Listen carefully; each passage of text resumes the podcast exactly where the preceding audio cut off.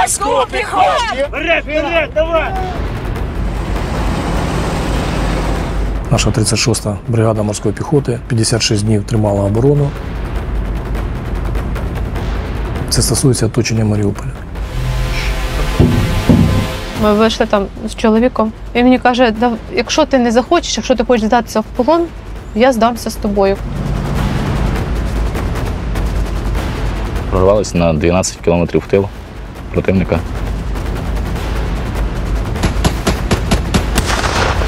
Ну, Інтенсивна була неділя. Три рази точно виходив.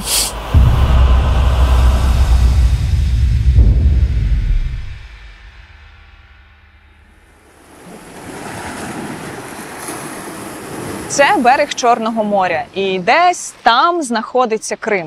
Саме в Криму було одне з місць базування української морської піхоти, і саме туди вона планує повернутись.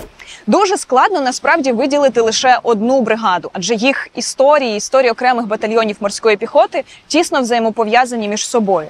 Тому в цій та наступній серії підрозділів перемоги ми будемо розповідати про морську піхоту як окремий вид військ. Ті, хто лишились вірні Україні після анексії Криму, пройшли пекло заводу Ілліча в Маріуполі, брали участь в прориві і змогли повернутись в стрій.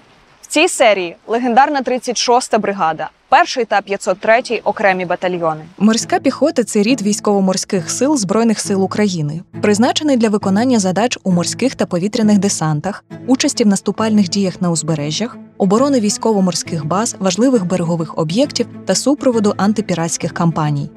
Морська піхота род військ, який е, не повинен сидіти в обороні, він повинен тільки наступати. Сьогодні морська піхота України це чотири окремі бригади, до яких входять окремі батальйони. Дві артилерійські бригади, окремий розвідувальний батальйон, навчальний центр, окремі батальйони управління та логістики. Е, Морська піхота базувалась е, на двох морях. Вірні так, наша сама правофлангова частина західна була в місті Болград, це 88-й окремий батальйон морської піхоти. А сама лівофлангова частина 503 окремий батальйон морської піхоти, пункт постійної дислокації був Маріуполь. От рахуйте, більше тисячі кілометрів. 35-та бригада в основному це Одеська область, 36-та бригада е, це Миколаївська, Запорізька, і 503 окремий батальйон морської піхоти це Донецька область. Тобто ми, як то кажуть, були володарі двох морів, якщо так можна сказати. Цьогоріч морська піхота України святкує 105 років з дня формування першої бригади. Я люблю морську піхоту! формування власне української морської піхоти ясно ж тісно пов'язано з у- формуванням взагалі української е, державності в ХХ столітті, тобто з періодом Української національної революції 1917-21 років. Ну і звичайно, коли гетьман Скоропадський починає формування української флоти, як вона називалася, після захоплення військами Болбочана Криму і переходу Чорноморського флоту під е, українські прапори, починають формуватися і підрозділи морської піхоти. Це відбувається 23 травня 1918 року. Ну і, власне кажучи, забігаючи наперед, нині це знову свято морської піхоти України.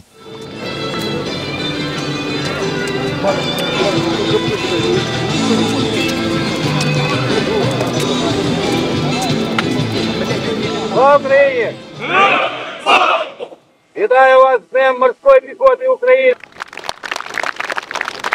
Звичайно ж, з'являються видатні постаті, е, імена яких ми згадуємо нині, і які присутні як почесне найменування в бригадах морської піхоти.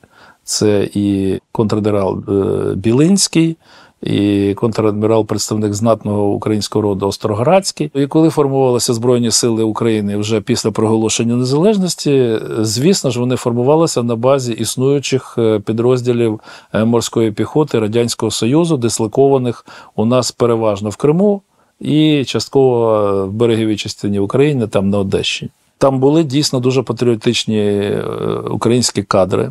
Були офіцери, був такий пан Волошин, який, е, власне, один з ініціаторів е, переходу морської піхоти радянської під українські прапори. Він перший приймав е, присягу на вірність Україні. Підрозділи служили переважно в Криму, проводилася купа навчань, здавалося все добре, але настав 2014 рік. Це було жахливе випробування для всієї України. Це початок війни, це лютий. І це випробування було для морських піхотинців. Українська морська піхота була поставлена перед вибором: ти з Україною чи ти переходиш на бік ворога. У Сімферополі більше як півсотні, за твердженням очевидців, професіоналів захопили споруди Ради міністрів Криму та тамтешнього парламенту. Російський спецназ взяв у полон понад півсотні морських піхотинців і захопив українську частину у Феодосії.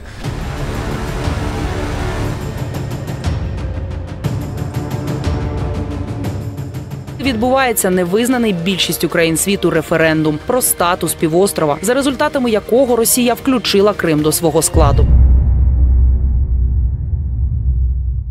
На той момент е, наша військова частина дислоковувалась в селі Перевальному. І зранку в четвертій годині, десь чи в п'ятій, вже поступив сигнал тривога, те, що е, почалася окупація військової частини. Полковник Віктор Сікоза у 2014 році був лейтенантом і служив у 36-й окремій бригаді берегової оборони. Спочатку почалася окупація е, Верховної Ради Автономної Республіки Крим, і на наступну добу, вже зранку, е, військова частина була взята в кільце, парк військової частини був взят в кільце, і ще один, одне військове містечко, де розташовувався танковий батальйон та розвідувальна рота е, 25-ї окремої парашютно-десантної бригади, е, теж були взяті в кільце. Ось і з цього моменту вже розпочалась окупація військової частини. Це, ну, Це така болюча тема для мене, напевно. Артур Кондрюк у 2014 році служив у першому окремому батальйоні морської піхоти, що дислокувався у Феодосії. У нас в якийсь певний період підняли всіх по тривозі. Сказали, що кацапи заходять в Крим морем, водою, з усіх щелів лізли. І в один прекрасний момент ми просто вже з військової частини нашої території вже не могли вийти. Кругом стояла морпехи, кстати, наші колеги. Це 810-та бригада морської піхоти, якої зараз вже нема. Вона вся загинула в Маріуполі, наскільки я знаю. Включає навіть командира бригади. Ну, туди їм дорога. Ну і на той час вони нас нікуди не випускали, не запускали. А що вони вимагали від вас? Вимагали здачу зброї і перейти на їхню сторону. Там е, цепляли великі колонки на заборах, розказували про 20 тисяч рублів зарплата, квартири там на берегу моря і так далі. і так далі. Ну, ніхто, звісно, вже не повівся на це. Тому що ми ж ну, з 2009 року по 2014 рік у нас були паради сумісні, навчання сумісні з білоруси на одній території, вони ж в Криму жили. Їхні бази були розташовані. Я знав ту армію на той день, ну, той, ну, що вона така ж сама бідна, як і ми. Пропагандою вони вигравали. Пропаганда у них дуже добре працювала на напрямку армії. І цим, да, вони так. Я так думаю, що вони весь, весь світ залікали пропагандою. І в 4 часа ранку на територію частини сіло дві вертушки.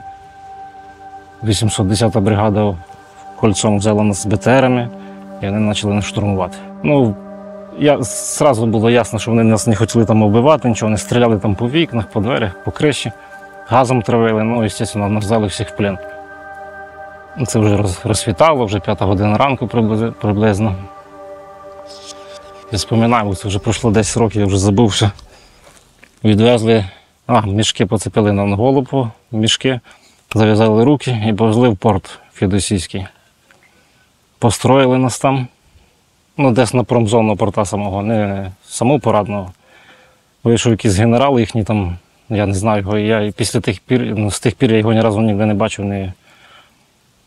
І запропонував, хто хоче лишитися в російській армії, зробіть крок вперед. Ну і хто не хоче, ви поїдете на материкову Україну. Все, цим все закінчилося. Скільки? Я був здивований. Я знаю, що ви задасте мені питання, скільки залишилось там. Дивіться, на той час штат батальйону, ну це вже можна говорити, е, по миру 400 чоловік, ну плюс-мінус там. Вийшло нас з батальйону 151 чоловік. Ще рахуйте, що більше половини залишилось там. Якось так. Як ви реагували на ці події? Е, Ну, та в статуті там все написано, що ми повинні робити.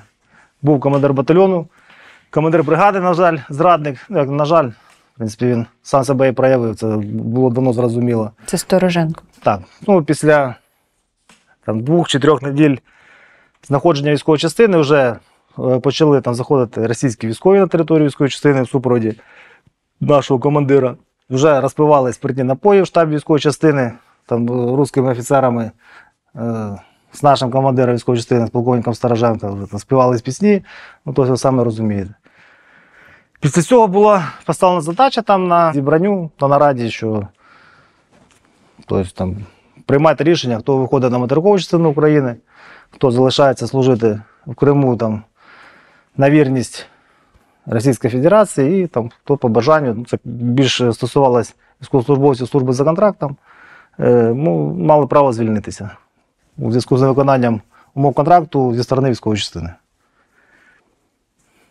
Ну, От так от. Ну, після цього вже там почалось шикування на плесу, почали нас ділити, хто кувним, хто красивим. Ті дурачки зразу там почали гімн учити, співати, їх там з травою почали ходити, ну, все по класіки. Поки нас там опитували і поверталися ми вже назад на територію частини, вже вони перекрасили, вони встигли за годину перекрасити і повісити свої флаги везде кругом. Одна година. Краска, я ще заходив на територію частини, краскою пахло.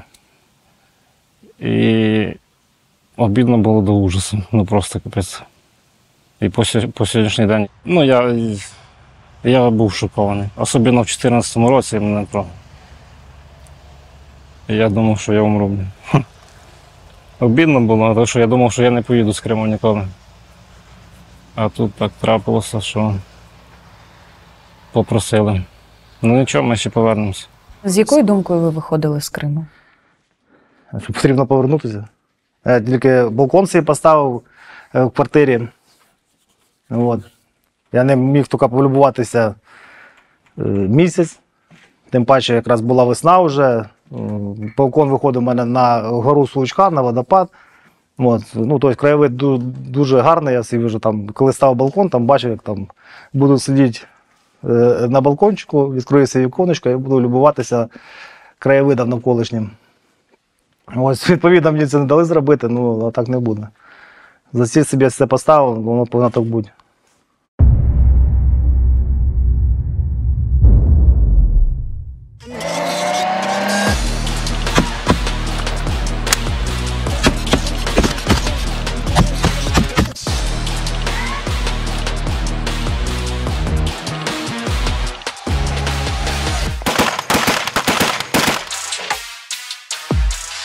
36-та окрема бригада імені контрадмірала Михайла Білинського стала першою бригадою морської піхоти, сформованою після окупації Криму. Історія 36-ї бригади це 14 рік, коли у ці морські піхотинці, які залишилися вірні присязі, вийшли на материкову частину. Генерал-лейтенант Юрій Содоль, командувач морської піхоти військово-морських сил ЗСУ. Формував я на той час полковник Ділітіцький, нинішній начальник е, військової академії міста Одеса. І через півтора місяця підрозділи вже пішли в бій. Це ну, це дорого стоїть. Хто був е, кістяком 36-ї бригади? Е, Кістяком 36-ї бригади це були е, військовослужбовці 36-ї окремої бригади берегової оборони. Це були військовослужбовці 1-го окремого батальйону морської піхоти Фідосійського та е, 501-го окремого батальйону морської піхоти, який е, дислокувався в Керчі. Це всі е, військовослужбовці, які залишились вірними присязі, вірними своїй клятві, продовжили службу вже на їх основі. е, Була сформована 36-та окрема бригада морської піхоти. Каже, тільки потім за рахунок е, прибуття оперативного резерву, там, там 5-6 хвилі мобілізації, е, нам наростили наші м'язи, от, що нам дозволило успішно виконувати бойові завдання на сході нашої країни.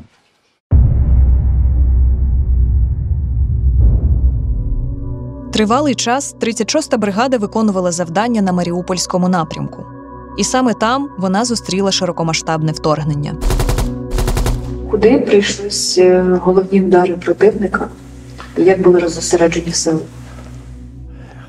Ну, справа в тому, що на момент початку смуги оборони бригад були досить великі, і тому е, в основному головний удар пішов на Волноваху, з метою розсікти наше угруповання і оточити місто Маріуполь.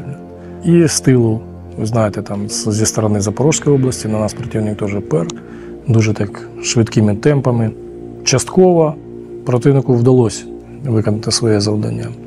Це стосується оточення Маріуполя, От де наша 36-та бригада морської піхоти 56 днів тримала оборону, виконали завдання з честю. На жаль, дуже багато побратимів ми потеряли назавжди. І дуже багато досі залишається наших побратимів в полоні у ворога. Але ми впевнені в тому, що ми всіх витащимо. І, а за наших загиблих парнів ми помстимось. Цьогоріч генерал-лейтенант Юрій Содоль отримав орден Золота зірка з присвоєнням звання Герой України. Він нагороджений за участь у боях за Волноваху наприкінці лютого 2022 року. 26-го ми пішли на штурм Волновахи, і це була перша операція по штурму, коли видавили з міста ночі. Треба було Волноваху втримати, тому що там була 36-та бригада морської піхоти. І ми все ж надіялися, що ми зможемо її забрати звідти. Тому він ради цього і пішов, щоб хоч якийсь шанс дати морській піхоті. Було весело. Були 200, 300. Ми дали їм прочухана. Ми показали, що з морською піхотою не шутять. І на ранок вже було відомо указ е, президента про присвоєння йому Золотої зірки і звання Героя України. А як ви особисто розцінюєте цей вчинок? Геройський. Ну, ви розумієте, я спілкувався після цього з командиром танкового батальйону, який теж брав участь в цьому. Він дуже не то, що здивований, він просто був в шоці, що командувач, генерал-лейтенант разом в цепі в бою виконує цю задачу. Ну, це дуже е, розумієте, будь-який офіцер, командир е, такого рівня від командира бригади і вище е, для особового складу, для матроса, солдата, сержанта, коли він знаходиться в окопі безпосередньо в бою, це дуже мотивує і бойовий дух цього всього ну, піднімається в рази. Дуже-дуже.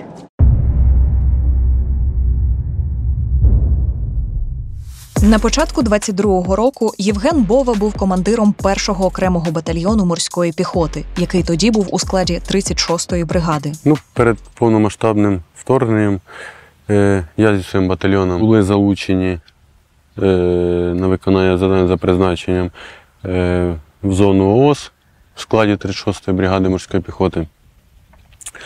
Ну і війну зустрів в населеному пункті Павлопіль, Марі... ну, поблизу міста Маріуполь.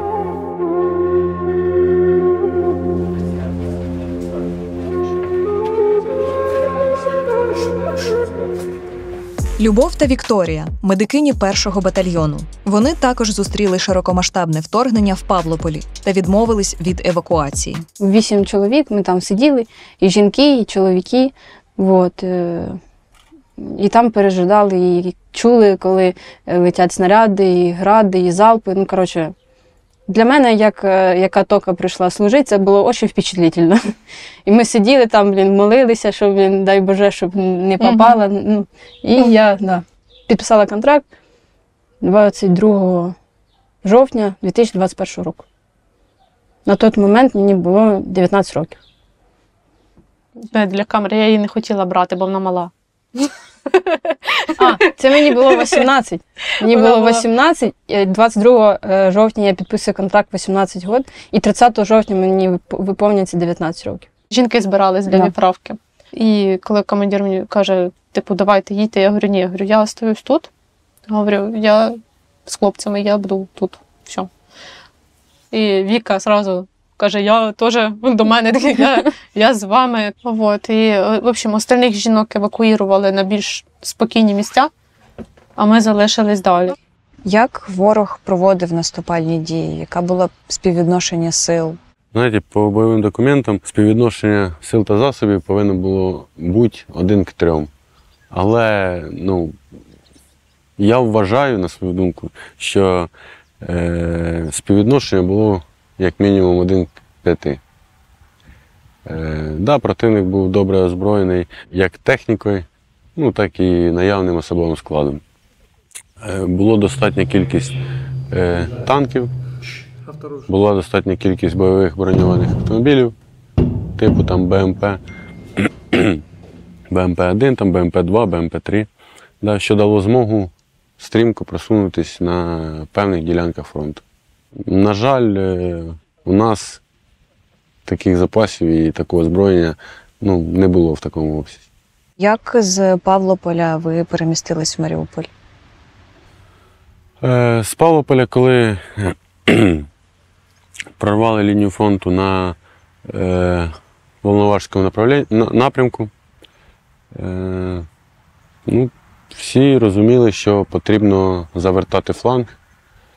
Е, ну і за наказом старшого начальника був зроблений маневр.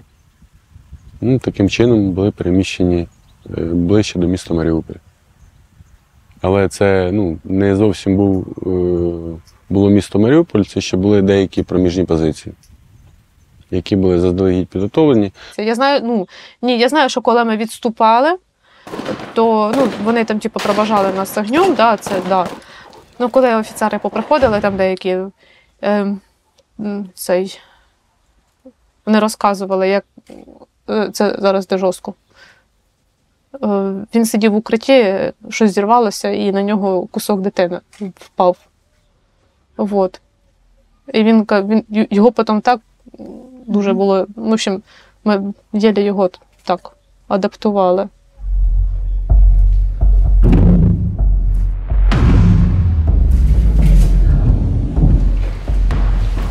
10 марта 2022 год.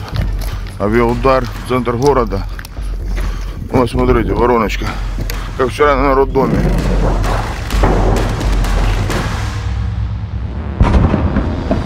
Теж мені, ну, коли вже мені дали вказівку, е, то, що я йду на, в якості бойового медика на е, другу роту. Ну, теж там зібрали такі, в мене там трохи було медикаментів, якийсь там рюкзачок був. От. Ми туди видвинулись, там був такий, я не знаю, як воно правильно називається, типу е, терікона, типу.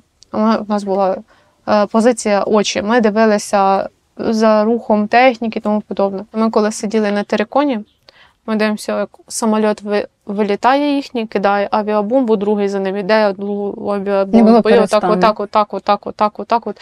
Там все було, от, все було вогню. Все. Там, ну, ну, то, тобто, я, я взагалі не знаю, як там ті лю- люди гражданські повиживали. От просто я навіть не догадуюся, як вони там повиживали, тому що там настільки все бахкало, настільки. Я не розуміла, на що, якщо е, бригада вже була теж на, на території заводу Ілліча, от, нащо було бомбити той Маріуполь? Нащо? Вони тупо по квадратам. І ти дивишся, і ти розумієш, от, от уже на днях буде ва- наш квадрат. Все. І для чого? Тобто, ну вони ж бачили, що ми відступаємо. Для чого вони зачистили всю ту територію, ну типу, тупо все порозривали. Для мене до сих пор до сих пор це непонятно. Багато, ото, е, що там пропаганда каже про людей в Маріуполі. Ні, ні. Люди з Маріуполя нам самі приносили медикаменти, отак, от нате вам то, нате вам ете, нате вам їду. Так як були переважаючі сили противника, почали наші підрозділи потрошку відтягуватися до Маріуполя. Ось потім вже завод Ілліча. Ну, на той час в бригаді було три батальйони. Це був 501 окремий батальйон морської піхоти, батальйон морської піхоти, лінійний е, бригадний, це той, яким я командував, та е, перший окремий батальйон морської піхоти. Ось, відповідно, перший окремий батальйон морської піхоти тримав окремий вузол оборони. От, а 501 та батальйон морської піхоти вони вже тримали безпосередньо е, населені пункти перед самим І- Ілліча. На Ілліча там е, знаходились тили бригади, знаходились е, артилеристи, командний пункт бригади. Ну, коротше, у нас да. більш-менш тихо було до березня, десь е, в- до, до 5-6 березня, десь так. Тоді перша авіабомба впала на територію Ліча, туди до вас, по-моєму. Да, це Да. було незабуваємо ощущення, якщо чесно. Саме страшніше, що може бути в житті, це, мабуть, авіація. Просто.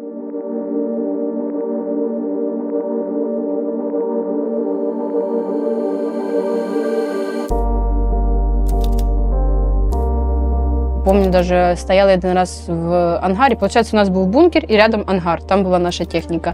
І коротше, всі починають от это, всі, хто там були, починають швидко в бункер пере, переміщатися. Крістіна мені кричить: Віка, бігом, біжи. Я стою, коротше, у мене тут е, баночка пепсі була, я пам'ятаю, і тут була кровава паличка.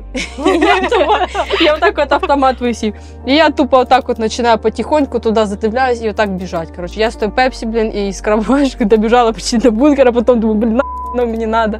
Коротше, да. А, а потім ми от вже тоді залетіли в бункер, і тоді е, був вторий вистріл з танка, і тоді ранило на, е, було наших водителів, які відповідали за техніку. І тоді були у нас перві е, трьохсоті, такі більш-менш. Ви говорили про те, що м, до своїх, до свого батальйону 36-ї бригади ви м, змогли доставити е, боєприпаси там і е, як це зрештою вдалося?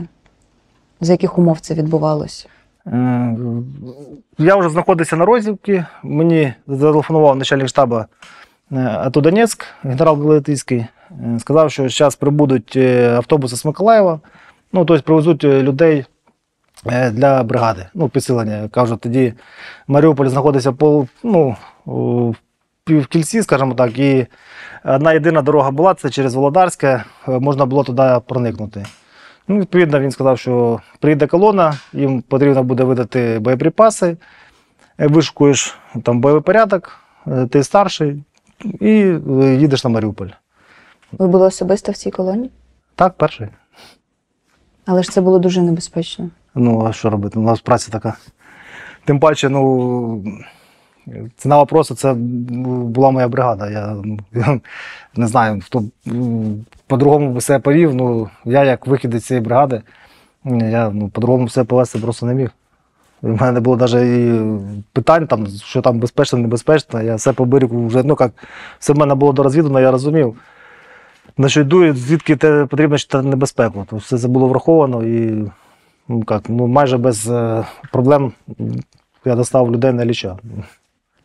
Пару разів там колона ну, під танковий обстріл потрапила, ну, але там, збільшити швидкість і проскочити певні там якісь опасні участки.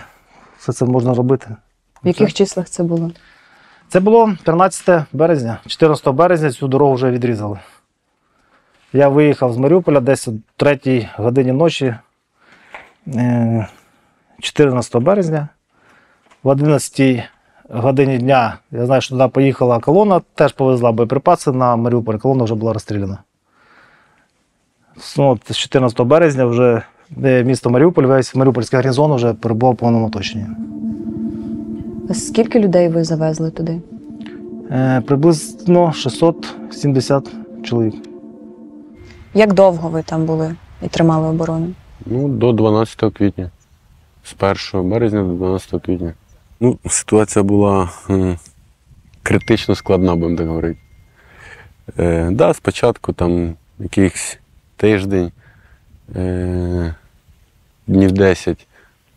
Ну, можна було ще там е, більш-менш триматись, поки були старі запаси, там е, боєприпасів, е, продуктів забезпечення, е, медицини.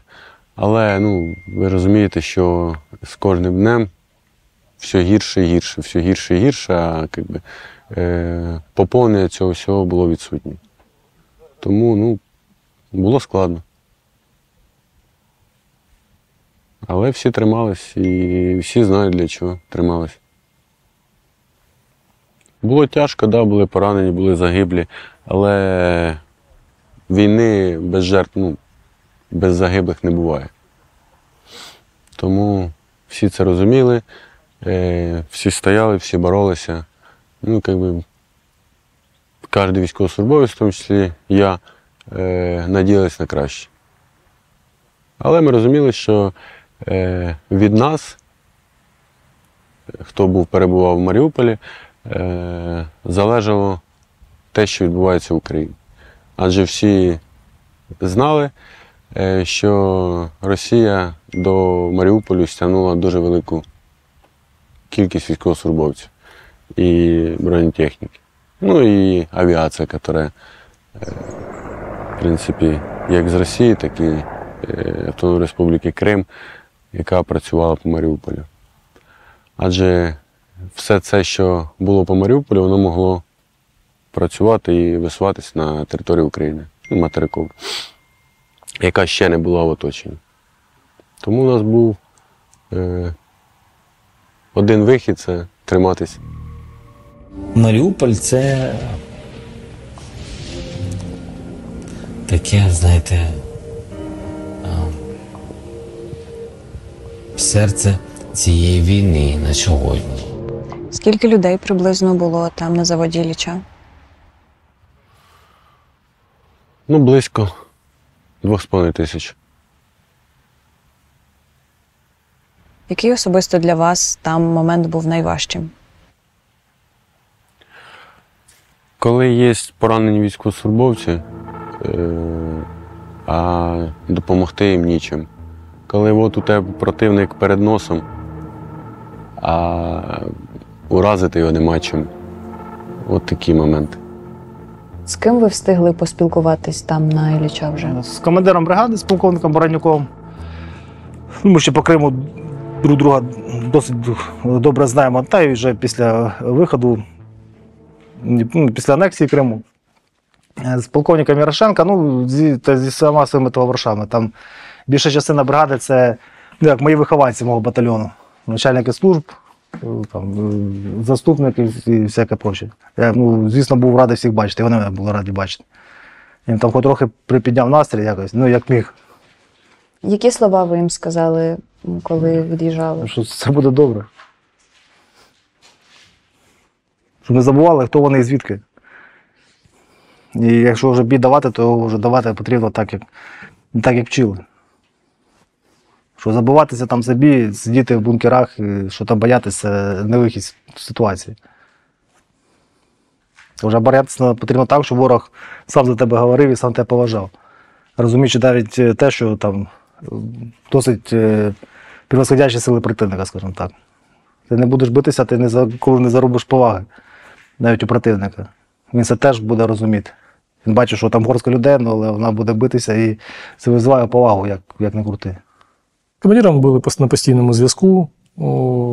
Комунікація була постійна, бо це ж наша смуга відповідальності, наша частина. Е, 36-та бригада забрала ще з собою Маріупольський госпіталь і не можна було покинути ранених на призволяще. Тому частина залишилась там з цими пораненими, е, з родинами військових, з цивільними, з жінками, з дітьми. Ну, так і вийшло. Е, Проход метра, може, два. І ти з тих двох метрів отак от понад ципочками, отак от людей переходиш, переступаєш. Да. Настільки було багато людей. Дуже багато положив Да, людей. кольцо все сужалось, сужалось. Та воно, то, що Да. служили, то, то, то, то, що вже не було чим, то вже що? Положив на бочок, накрив одіялом. Все. І, те, і, і, і больно, і обідно, воно внутрі все. На заводі Ілліча ні, одної, ні один вертольот е, не приземлявся. Все, що було, це да, приземлялося в порту і на Азовсталі. На заводі Ілліча цього не було. Да, один чи два рази е, бригада отримала е, допомогу, будемо так говорити, яку передали на е, Азовсталь. Але це був мізер. Мизер по сравнению даже с тем, что передавали на завод э, Азовсталь. Тому, да, були. Але їх, по суті, ніхто й не бачив. Також евакуація трьохсотих поранених або загиблих е, да, теж відбувалась, але не з завода Ілліча. Якось так склалось, що більше в нас було уваги приділено Азовсталі. Там уже почався цей процес, коли закінчується продовольствие. Вода, їда, О, медикаменти. Да.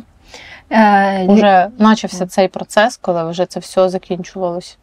Я знайшла, пам'ятаю, е, ящики з печивом Марія, і воно було все в плесені. От, я бачу, хлопці їсти хочуть що-то. У мене тільки ото печення Марія. Я його пересушила на, на кострі і перетерла вручну. Зробила, типу, аля муку, трошки додавала якоїсь там байдички, водички І в мене були коржики для них отак. От я зробила їм коржики, вони їли. Я їм кажу, я, говорю, я такої байди дома не готовлю. Пойміть мене правильно. Кажу, але нам треба їсти. Хоч таке. Це ми тоді так е, їли. Найкритичніший момент, е, коли стало зрозуміло, що вже далі так не можна, які варіанти розглядались? Та варіант був тільки один. Це прорив. Либо на завод Азовсталь, либо в напрямку Великої України. Який варіант обрали ви? Ну, тоді так сталося, що в нас зовсім зв'язку ніякого не було. І е, трішки між підрозділами, якими знаходились в Маріуполі, не було взаємодії. Тому особисто мною е, був обраний варіант прориву. Ну, я розумів, що це, знаєте, такий один шанс на тисячу. Е, але Да, було складно. Мені було складно, моїм військовослужбовцям було складно. Але всі одноголосно прийняли таке рішення. На це рішення, я вважаю, не кожен військовослужбовець піде. Ну, коли ти з ним не спілкуєшся, коли ти його не підтримуєш, коли в тебе немає порозуміння між військовослужбовцями, коли в тебе немає ну, військової сім'ї, як я раніше говорив. Е, але всі як один Да, там деякі залишились по своїм якимось морально нестійким якостям, але решта всі. У них було, було завдання, яке вони повинні були виконати. Должна була бути колона. Е, Ми всі мали виїжджати. Це ж ми грузилися в ту техніку, поняли? Ту ж там листами що, да. об, обшита туди-сюди. І це реально, знаєте, таке було 50 на 50. Ми розуміли, що або вмру, або пройду. От, от ну, це, оце, оце розуміння було. От. Сіли, помолилися. І це ми виходили вже з бункера. Ми, ну, перед тим, ми вийшли там з чоловіком. Коза сидить. Умніче. Согласен, в такой П'ять років. П'ять років моя коза. Молода, красива, хороша. Він мені каже: якщо ти не захочеш, якщо ти хочеш здатися в полон, я здамся з тобою. Якщо ти не хочеш, то ми підемо на прорив. Я кажу, йдемо на прорив. У мене вся основна маса, от всього, що в мене от в голові було, це хочу до дитини, хочу до мами, хочу просто додому, щоб просто побачити, що вони живі, цілі і що в них все добре. Ну, скажу вам вкратце, виходили е, на напрямку, на північному напрямку, ну і малими групами, що мало примітно для ворога. Завданням зайти в тил, ну, в тил до противника. І все, що ми могли, це ну, нанести йому там якийсь максимальний втрат між позиційному просторі. Ну, скажу так, з мого батальйону е, з першого окремо вийшло найбільше людей. Да, вони прорвались, вийшли і через тиждень чи два знову розпочали активні дії, тільки вже з тої сторони. Тобто вихід в середньому займав десь близько тижня. Ні, більше. Більше. Да. Близько двох тижнів. Ну, якщо так подивитися по карті навіть, е, то протяжність маршруту ну, 130 кілометрів да, напряму. Але всі ж розуміємо, що напряму ніхто не йшов, тому коли спілкувався зі своїми військовослужбовцями, е, уже після полону, деякі по 270 пройшли, по 250. Ну, тобто не дуже короткий шлях. Саме страшне, наверное, це якщо е, побачить наші колони, нашу колону одну, вот, то сразу туди, блін, скинуть щось. І це так було ну, стрьомно. Це так реально. воно і було. Да, Ітоги. було. Ми, коротше, тоді погрузилися і вже почали виїжджати, виїжджаємо з ангара. Вот. Я типу, дивлюсь на небо, а воно так уже трошки, трошечки е, видніше було. Вот. І я дивлюсь, і я бачу, як там вдалеке, типу, літає самоліт і типу, блимає от этими світлячками. Я думаю, піпець. Наш виход накрився. Да. Вот. Як побачили самоліти, ми поняли, Да. що було Ну, ми, коротше, коротше, ми проїхали скільки? Там і там не- кілометрів 10 навіть нема. Навіть Так. 5, мабуть, нема. Слава Ну, Богу. Слава Ну. Богу, да. Ну на той момент ми не знали про це. Да. І ми думаємо, блін, все, просто піпець. У нас поламалась техніка, і вона не заводиться. Накрилась електрон... е- електроніка. Вот. Щоб її. І тут ми починаємо чуть як свистить. Да, уже свистіло. Свистить, блін, авіація, якщо то вже летить, скидується. Я ми чу- з тої техніки тільки фух. Як горох Короче, розбіглися да, в різні хто сторони, куди. хто, хто куди. На той момент, коли оця е, авіабомба падала, я чула, що вона десь падає. Коротше, і ми туди якось так більше, моя група там така до здання прилипла, так, щоб якось, блін, там вскритися. Там такий кюветик був. І все, я просто чую, що воно летить, і, і е, ощущення ну, непередаваємо. Коротше, воно це так все переворачується внутрі. І ти навіть ну, ти такий мелочний проти вот Вот вот это да. яка як влупить. І, і ти взагалі нічого не можеш зробити. Ти можеш, блін, занизити свою, свій силует як можна нижче. І якось попитатися, блін, мислями там попросити Бога, щоб він, блін, твою душеньку нещасну Якось да. спас. Як виходили особисто ви? Зі своєю групою, яка складалась, там близько 10 військовослужбовців. Да, але я виходив, е, будемо так говорити, в середині бойових порядків. Ну, але, як відомо, трішки не склалося. Чи можете розказати бодай трохи про досвід полону?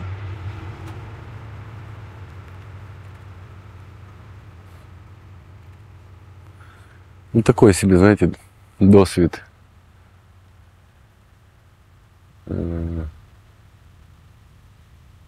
Досвід полону. Навіть не знаю, що вам відповісти на це питання. Ну, е, дає змогу тільки переосмислити своє життя військовослужбовцю. Чи знав ворог, ким ви є? Е, да, адже е, я думаю, за тиждень, за два е, повністю нас прослуховували, повністю розуміли, де хто знаходиться. Е, тим більше були військовослужбовці, які захвачені були в полон, ну, які, як би ти не хотів, але один, другий, третій щось заговорить. Тому да, це було відомо, хто я і на якому напрямку знаходжусь. Чи застосовували до вас тортури? Знаєте, я ще ні одного військовослужбовця не, не бачив і не чув, до якого е, не застосовували тортури. Тому ну, я так коротко відповім. Ну, а потом уже наступило сколько? 11 часов 11 вечера. вечера, И мы собрались на нараду. Наша группа с 26 человек собралась на нараду, и мы начали там обговаривать правила, э, правила поведения э, при нашем выходе. Да. Ти- Тишина, мовчим, не, не чихаємо, шуршим. не сьорбаємо, коротше, і так далі. Вот. Соплі не підтягуємо. І Вот. там, кстати, тоді ми коли вийшли, трохи були, чуть не попали в полон спочатку. Там ми Це- скільки раз Да, ми, ми стільки Ми раз мали раз мали да. шанс попасти в полон. Там вони кричали нам русські, е, остановітесь! Як Янукович. Вони нас бачили, да. А ми проморозились. А я не Ми- чула, я в каски взагалі не Нас, чую. бу- нас обстрілювали там з автомата, з пулемета, там з такого мелкокаліберного уже, ну там, де ближній бой мож, міг уже початися. Це вночі, коли вийшли? Це, коли... Це е, на протяженні ми виходили 8 днів. 260 кілометрів. Да, з положених 60. Я Да, спеціально кстати. умовчала. Кстати, да. Це 200, таке ми пройшли 267 кілометрів. Ми вийшли в е, Запорозьку область. Да? Ні, ні, ні, ні, ні, Ні-ні-ні. не вибачаюсь, не в Запорожжя. Ну, Ми все ви, я- ви. Ні, ні, я- не в Багаявленки. Ні. Отут ви вийшли, да, кстати. І потім, же, коли ми до, дійшли до наших позицій, там е, було таке, да? Пам'ятаєш, це саме смішне, це вже в кінці було. Хлопці, осторожно, там міна. А ми такі, де? Та нічого, ви вже пройшли. У них наскільки сильна пропаганда, е, що коли вони розуміють адекватні, е, чують адекватні рішення, е, чують якісь адекватні розповіді, вони в це не вірять. Говорячи, що це постановка, Це все спеціально для того, щоб там нам це показати. Нас там, в них просто пропаганда дуже сильна, яка е, ну, наскільки скільки, скількох я бачив там е, этих людей чи не людей, там нічого немає адекватного людського. Ну, от наскільки от все воно за 8 років війни, е, за скільки воно все їх е, поглинуло. Потім я чую, типа, плім, плім, звук, типа, радійки. Вони нам сигнали подають, що ви, ну, ми вас бачимо, ми вас Да, чуємо. да. коротше. І ми ще йдемо, йдемо, і тут з кустов просто мужичок такий. Ви хто? А ви откуда? Ми каже, ми перший окремий батальйон вийшли, типу, з Маріуполя. Бігом, бігом, заходьте, заходьте. Коротше, це була 68, да? Да, 68. 68 бригада. І вони наступили так от в посадку, а там у них, ну, типу, ну, реально позиції, все Водичка. хорошо. Кожному води, кожному блок Да. сигарет, коротше, пацанам. Ну, взагалі, ну просто як е, рідні там прийняли. Такі, як оце сказати, доброго вечора, все, Боже, ми готові були землю тут цілувати. Це таке, це таке було. Це просто це, це не описати, просто не написати. Одне поняття того, що ти вижив, пройшов цю все, оце все. Ти бачив то, що взагалі, ну не, не знаю, як то можна було пережити. Е, Скільки людей, зрештою, з бригади вийшло з оточення? В пішому порядку вийшло приблизно, ну, приблизно 186 чоловік. Це ті, що вийшли пішком. Загибло десь приблизно чоловік під тисячу, мабуть, решта в полоні.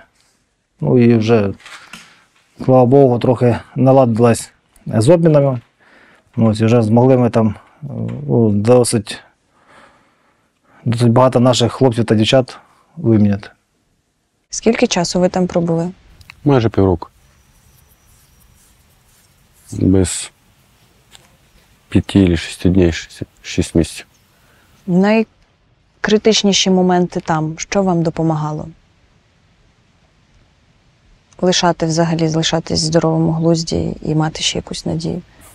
Мріяти і думати про щось хороше. Про сім'ю і як я буду проводити з, е, зі своєю сім'єю час, коли, можливо, колись буду на Україні.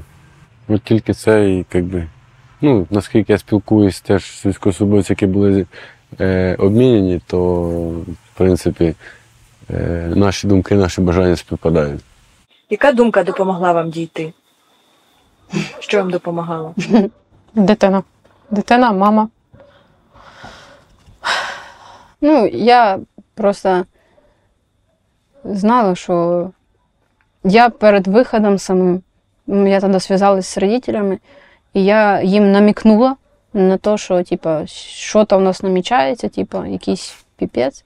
От і я їм говорю, типа, пап, мам, моліться за мене, моліться за нас всіх. І це були мої останні слова, але я їх, мабуть, висадила вообще конкретно цими словами. Вот.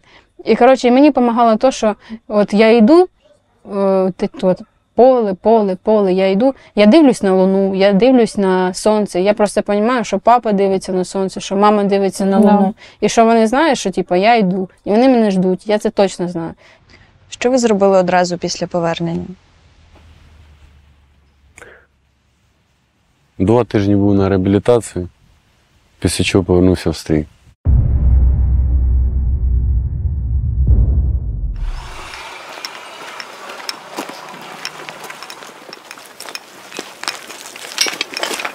Як один із варіантів. Даже присадоха. Можете взяти як сувенір. Хтось бере кролічі лапки. Ти ви мали сюди заселятись? Да, предлагали. Дякую. Ще одна яскрава бойова задача була це деблокада Маріуполя, які теж введено в свою кандидатуру добровольці участвувати в цій задачі. І в складі Азову. Ну, ми підпорядковувалися тоді на той момент Азову. Брали участь. Так же само там було зборна солянка. Це як і наш 503 батальйон, так і, і десантно-штурмові війська. А, так же само, якщо не помиляюсь, 54 бригада, Азов. який участвував в Києві. Так само. Після оборони е, Києва вони приїхали сюди. І ми в складі них поїхали допомагати хлопцям. Ну, так як нам сказали, ми свою задачу виконали, ми відвели е, на себе увагу, коли 36-та бригада проривалась на Завсталь. Це було тоді. І Ми просто відвели очі, скажімо так. У нас, як зараз пам'ятаю, у мене був командир тоді поет позивний. І він зібрав нас і питається, хто має бажання.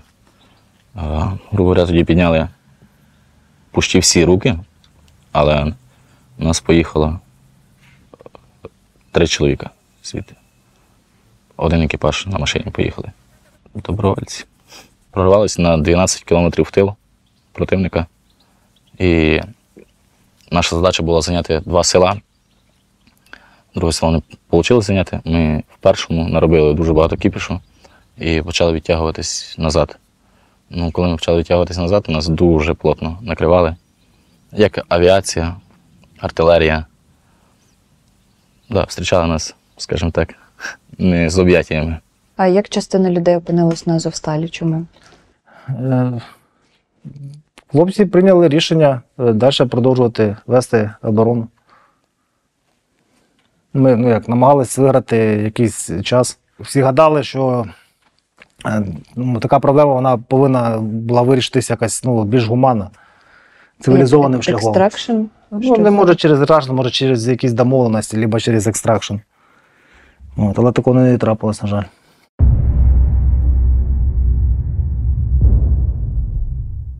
У березні 2022 року, оточивши Маріуполь, російські війська просувались далі з метою захопити всю Донеччину. На той момент Віктор Сікоза виконував задачі разом із 503-м батальйоном. ну, оборона е, і на цього напрямку Угледарського починалась саме з тих окопів, які там займали е, бійці 503 батальйону. Ахілес заступник командира батальйону. Да, тоді ми нашим батальйоном, маленьким організмом, стримували фронт, е, який не має стримувати батальйон, так, ну, по так званій книжці. От, і дали їм серйозний опір спочатку. Як розгортались події в Зачатівці і як там ви потрапили в оточення?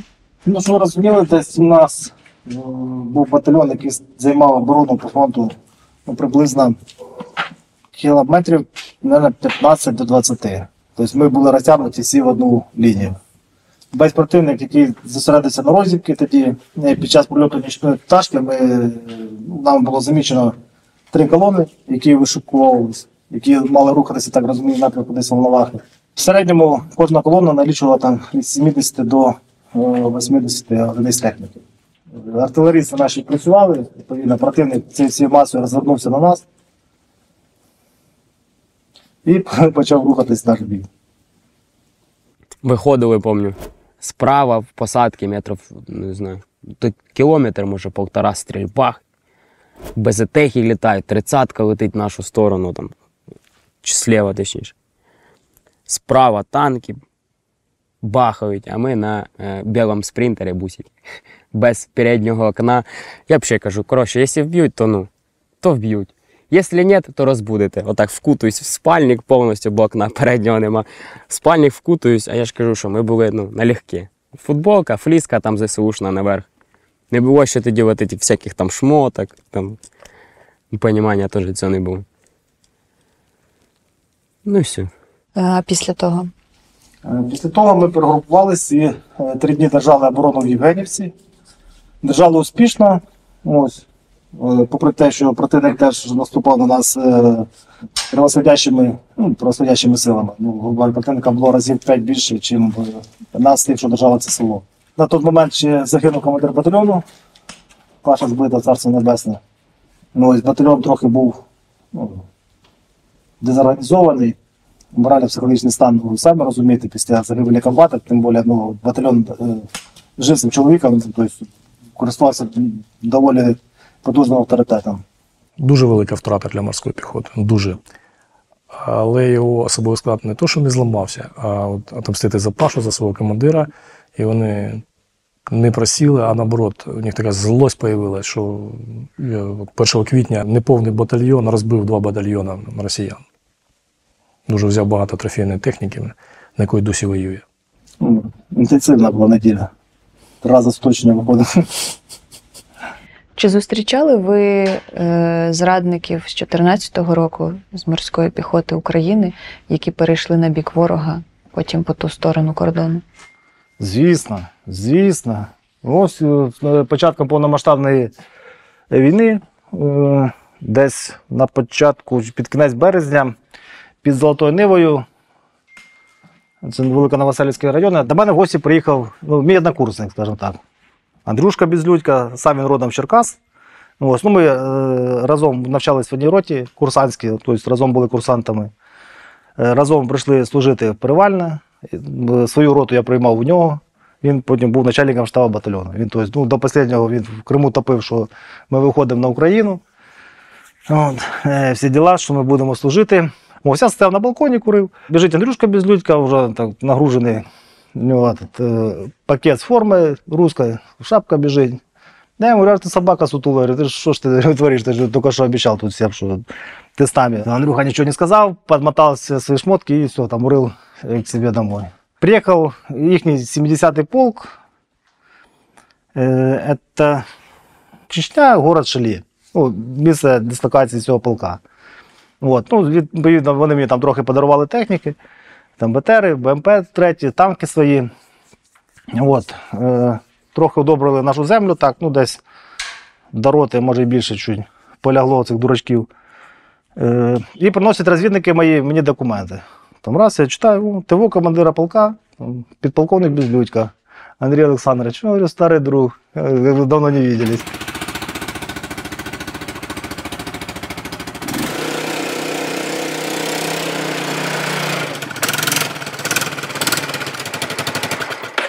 До вас потрапляли тут трофеї. Да, це вже тут, е, на Золотій Ниві. Є там таке місце, де е, вони теж питалися тоді ще йти вперед і питалися форсувати річку. І просто потопили свої машини у річці. От. А у нас от якраз зараз буде е, наступний мій побратим Мазута. От він перший на цих машинах виїжджав.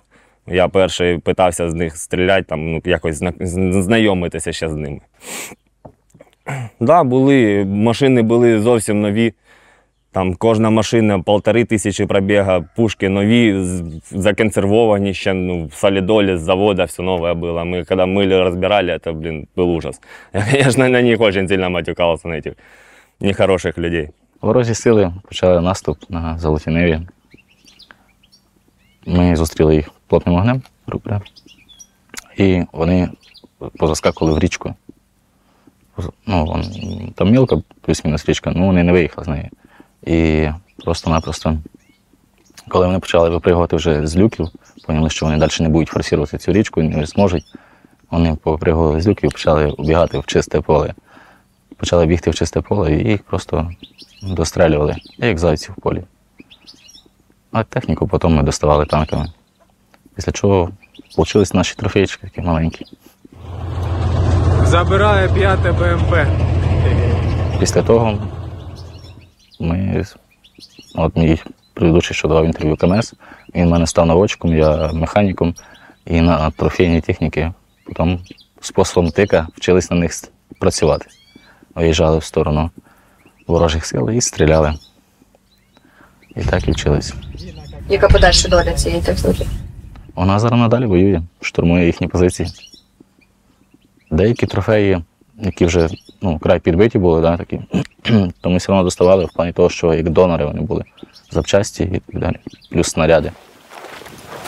Кілометрів 12 в тому напрямку.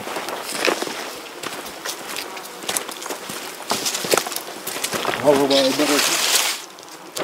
У нас була фора з тими виродками до двох діб. Нас перед причиставкою зі сторони Новоукраїнки в складі ну, майже трьох рот, майже трьох, е, ми почали копатись в полі, відкритому, красивому, файному українському полі. Земля мерзла, і за дві доби ми окопали лінію фронту батальйону. І вже пару тижнів ми боронили, відсікали ворога, яка армада перла з напрямку Запорізького на Донецький напрямок. Вони хотіли вийти на рубежі Курахово, щоб замкнути кольце, забрати Мар'їнку, ну і далі просуватися, щоб повністю забрати Донецьку область. Ну, ми там стали їм костяком таким широким в горлі, і вдавились вони. 503-й батальйон там зупинив армаду, і вона закріпилася на тих рубежах, які були ще до минулого року. Зараз ми їх від, да, відкинули майже ще кілометрів на 10, може на 15 далі. Яка роль була 503-го батальйону в обороні цього напрямку? Е, я гадаю, ключова. Ми перші, хто стали, ми втримали, ми е, змогли розвити успіх. Після нас е, зайшла на ці позиції 68-ма ягерська бригада, е, яка теж успішно виконувала е, оборону. Е, Та ми, як би сказати, дали змогу їм просуватися вперед. От, а 503-й батальйон на той момент нас вивели, і ми стали резервом командувача АТО Донецька.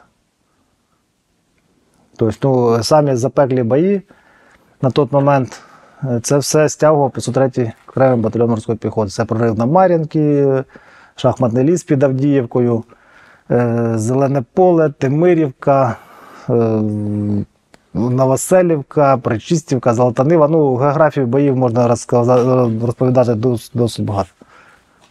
Це все лягло на плечі 503 батальйону, який він з честю та доблестю е, витримав, якісно виконав, за що батальйон отримав стрічку за мужність та відвагу. Одне з перших морських піхотів. Полковник Віктор Сікоза у 2023 році нагороджений орденом Золота зірка із присвоєнням звання Герой України. Як ви стали командиром 36-ї бригади? У мене питань взагалі не виникало. Е, ну, розуміючи, е, всі ці негаразди, які, я- які будуть в бригаді, я ну, це наперед уже розумів. Те, що ну, в бригаді взагалі нічого нема, тому що все залишилось в Маріуполі. Як і люди, так і озброєння, так і е, вся техніка, все залишилось в Маріуполі. Ну, але це потрібно було комусь робити. Тому я відразу згодився. Ну, і почали відновлювати заново бригаду вже другий раз, перший раз після повернення з Криму, вже другий раз весною 22-го року. Ну, щоб ви розуміли, з старого складу бригади я, ну, прибувши частину, пошикував, це було 47 чоловік. Завдяки там командуванню морської піхоти нам були надані інструктори, надані там певний ряд офіцерів, які дуже сильно в цьому допомогли. І люди готові там вести наступальні дії. І вони їх ведуть, ведуть і ведуть доволі якісно і успішно. Ну, це вже багато про що каже декілька разів на рік у нас е, хлопці проходять морально-психологічну смугу.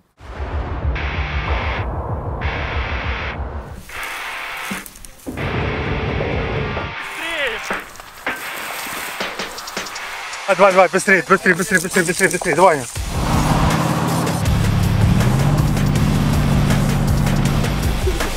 Я люблю морську піхоту!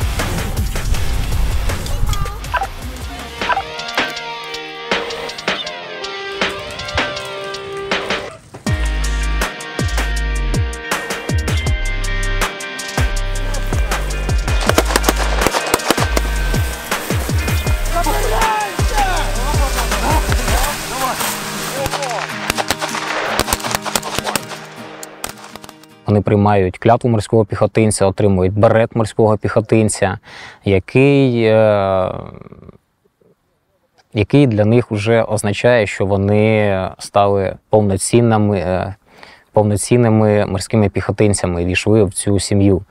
І безпосередньо через спілкування сержантів з особовим складом тих сержантів, які ще залишилися там з періоду з 14 з 15 років, от вони не дають е, загаснути цьому вогнику, який є.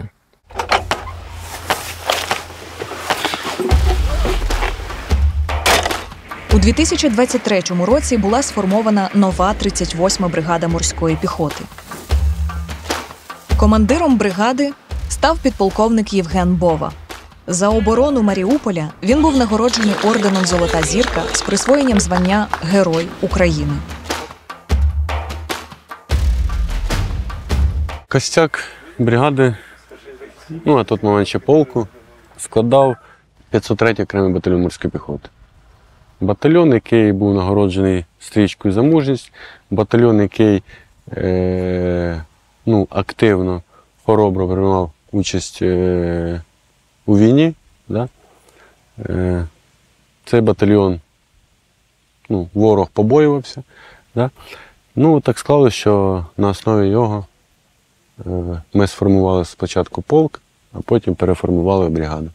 Ви маєте досвід в морській піхоті з 2014 року. Це вже 6-9 років. Е, Зараз бригада формується в досить стислі терміни.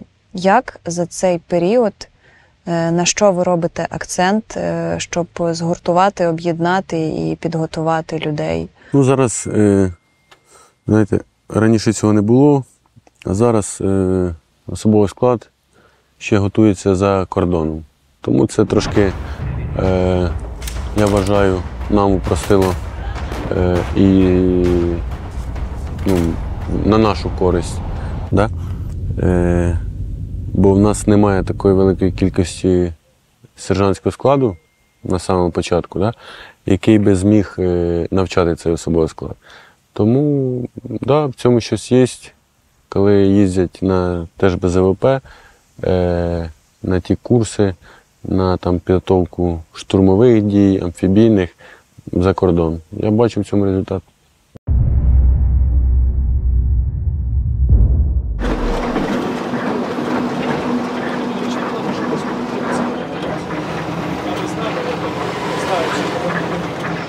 Бачу, у вас тут дуже ворожі подарунки прилітали.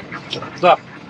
Ведемо наступальні дії, і це саме е, нашого наступального угруповання із е, дев'яти е, населених пунктів, які звільнені, це 8, це звільнили ми. І зараз також, ну поки що рано за це говорити, але ми сьогодні також наступаємо. Наступаємо, якщо брати раз, два, три, в чотирьох напрямках наступаємо. І є відповідні успіхи, але поки ми мовчимо, що коли ми зробимо діло, тоді вже скажемо, що ми зробили. Хто зі сторони ворога стоїть проти вас? О, У нас тут була і морська піхота, і ВДВ Російської Федерації, і звичайно сухопутні війська, і ці е, роти Z, які з е, засуджених, які мають тривалі терміни засудження. Е, кого у нас тут таки не було. Взагалі, взагалі, це п'ята армія противника, вона проти нас сражається.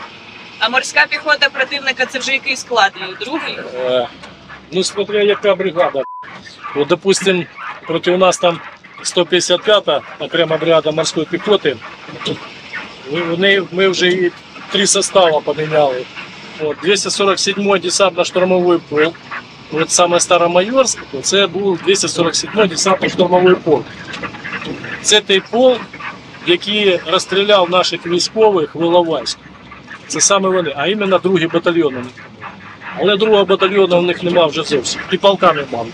Його зараз там відводили там, на відновлення, на щось таке. Ну, там, де ми зараз наступаємо, вони намагалися сьогодні підсилити позиції, але не вдали. Їх виявили і знищили. Реальність така, що контрнаступ. Можливо, він, чесно, я навіть сам не розумію, де цей контрнаступ. Я просто розумію, що ми зараз просто вгризаємося в кожен сантиметр цієї землі. Е, Це вибивання посадків по 500 метрів, по 400, по кілометру. І це просто дуже великою ціною. Але ця велика ціна, як було говорили, що війде в історію. Війде в історію кожен побратим, який загинув. Да, завдяки їм. Це, ці кожні метри. Чиї портрети позаду вас? Дійсно дуже сильні штурмовики, які показали себе надійно і просто нереально круто під час штурму, але таке життя без втрат ніяк. І це особливий склад, який загинув під час е, дій нашого батальйону. Один із них, отримавши поранення, незважаючи на це, оказав собі першу медичну допомогу і продовжив далі виконувати бойове завдання, піднявши особовий склад і повівши за собою. Але все одно снаряд е, дійшов і до нього, артилерійський. Ну, отак. Як ви в батальйоні зберігаєте пам'ять про полеглих побратимів? Під час бойової ситуації е, помсти згадуємо за кожного особового складу, військовослужбовця особового складу, який загинув. І це не тільки е, ті люди, які зараз у нас є, а і спочатку 503-го батальйону, які також покинули нас, е, е, виконуючи бойові завдання. Кожен серці, і за кожного помста йде повним ходом. За цього я туди і прийшов. Тому що плюс, е, ну скажімо так, трошки слава Барсука надавала наснаги, і типу, хотілося бути там. Тим паче, коли я прийшов в 503, я дізнався, що там більше 15 моїх побратимів з мого міста, це рідного. І я зрозумів, що ну не за що вони там сидять. Значить, це еліта морська піхота. Я ж кажу, для мене особисто морська піхота була ще з народження таким родом військ, який працює в трьох стихіях. Не зря у нас емблема, да, ви знаєте, що это, ДШБ, ну, як завжди були, типа, десантники, за ВДВ, бутилка об голову, все красиво, фонтанні купатися. А морська піхота про неї мало деколи чули, але завжди, коли вона з'являлась, на них дивились як на еліту. Для того і за того я туди прийшов, морську піхоту. З 14 року, я вважаю, ми заслужили право саме писати свою історію. І оце поділення, коли е, дуже багато матросів, сержантів, офіцерів е, порушили присягу, залишилися, перейшли на сторону ворога, е, вони тим самим тільки прискорили. І тому стало питання відректись від цього. І на цьому ми і строїли нашу ідею, що ми заслужили писати свою власну історію. Саме болючий момент був це момент е, зміни кольору берет. Були певні, скажімо, маркери чіткі, чорні берети, тільняшки, оця вся романтика радянська нікуди не дівалася. Але слава Богу, серед морських піхотинців були люди, які розуміли, е, що ми формуємо вже зовсім іншу морську піхоту. Ми формуємо е, морську піхоту е, сучасну українську, яка буде сторожити морський рубіж е, України і, можливо, відвоювати окуповані території з моря. Це все потребувало зовсім інших е, візуальних е, демонстрацій. Чорний це колір технічних військ, в тому числі бронетанкових. Ми вивчили проблематику і, звичайно ж, прийшли до висновку, що переважна кількість е, підрозділів е, морських піхотинців у світі носять е, кольори е, наближені до морської хвилі. Синьо-зелені, зеленкуваті, зелені е, і так далі, а ніяк не чорні. Тому у нас одразу виник кольоровий перший серед рівних е, маркер для морської піхоти. Е, Це, власне, берет морського піхотинця. Це для них е, надзвичайно важлива річ, бо берет не просто тобі зі складу видають. Тому почалася робота з переконування особового складу морської піхоти, що треба міняти колір. І потім почалася одразу е, розмова про те, що як ми створюємо беретні знаки, ну очевидно, що це символ якоря, який присутній в символіці абсолютно всіх е, підрозділів морської піхоти в світі. Але треба було якийсь такий атрибут серед е, успішних походів, які власне закінчилися морськими десантними операціями. Ми згадали, що найуспішніші це походи за гетьманства Петра Сагайдачного. Морські походи Сагайдачного надзвичайно це морські нальоти з викиданням десанту, знищенням е, залог противника. І серед тих атрибутів, які залишилися по Сагайдачному, залишився один унікальний це меч, е, вручений Сагайдачному за успішні морські походи проти Туреччини і оборону Хотина в 1621 році. І цей меч зберігся і зберігається він в Кракові в Національному музеї. Він дуже е, красивий, ефектний, несподіваної такої досить а, форми і з відповідним написом Е, від Королевича Владислава е, Сагайдачному проти Османа. І ми вирішили, що це той збройний атрибут, який нам знадобиться для символіки морської піхоти. Е, Зараз символіка морської піхоти це, верніше, беретний знак морської піхоти це якір, крила, охоплене це все канатом, і поверх якоря на центральній осі вістрям вгору меч Сагайдачний.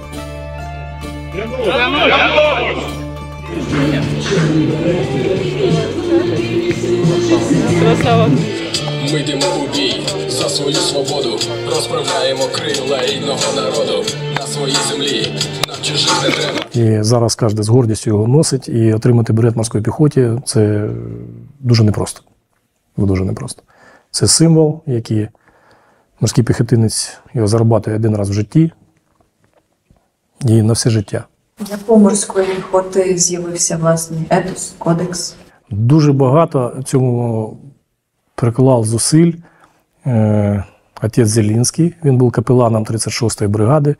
Е, дуже розумна людина, яка володіє історією. Він стояв у істоках створення цього кодексу. У нас і девіз вірний завжди. Вірний присязі, вірний батьківщині. А другий девіз – вести, боротися, перемагати. Вести за собою людей, тобто показувати все особистим прикладом. А перемога без боротьби не буває. Тому щоб щось отримати, потрібно добре попрацювати. От під таким гаслом ми і живемо. Бути морпіхом це зберегти пам'ять про морську піхоту УНР, навіть коли вулиці більшовики називали іменами її убивць. Це пережити повне оточення, найтяжчі штурми, тортури в полоні, реабілітацію та знайти сили повернутися в стрій. Це берегти пам'ять про тих, хто боровся 100 років тому і бореться нині. Бути морпіхом значить лишатися вірним своїй країні, своїм цінностям завжди. Дякую, що боретесь за це. Вам дякую, що підтримуєте.